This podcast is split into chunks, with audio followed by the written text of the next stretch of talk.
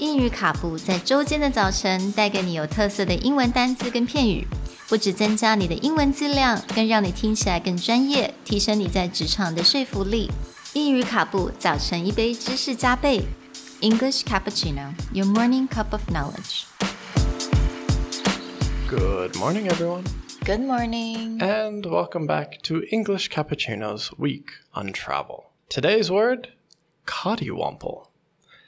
Coddiwomple is a verb meaning to travel in a purposeful manner towards a vague destination.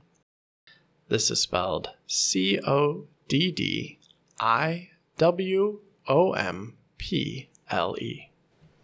那今天的旅游单字 coddiwomple，它是一个动词。那这个字蛮有意思的，其实你在字典上你可能找不到它的中文意义，因为这个字它是新的字。那 Cody Wample，嗯，如果我们用英文的字，呃，英文的意思来去解释的话，它就是一个没有准确目的地的一个旅行。So Cuddy Wumpel is a really fun word because it's a very specific travel mentality. I know a lot of Asians in general like to have very strict travel schedules, especially if you go on a tour group, then it's like this time, this place, this time, this place, and you only get that short amount of time. I am someone who really likes to coddiwomple. Um, a long time ago, when I used to travel a lot for work, I would go with the CEO of a company, and we would have to travel to trade shows in Germany, Amsterdam, etc.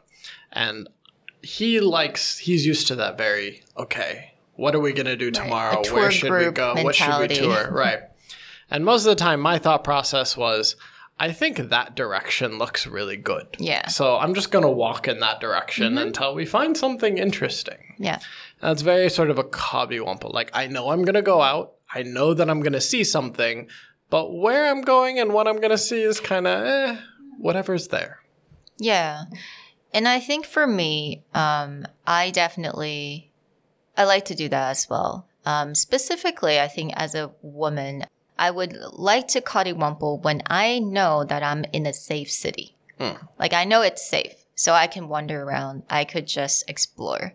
But you know, if it is not exactly safe for a girl or Asian girl, for that hmm. matters, then I would slightly plan a little bit.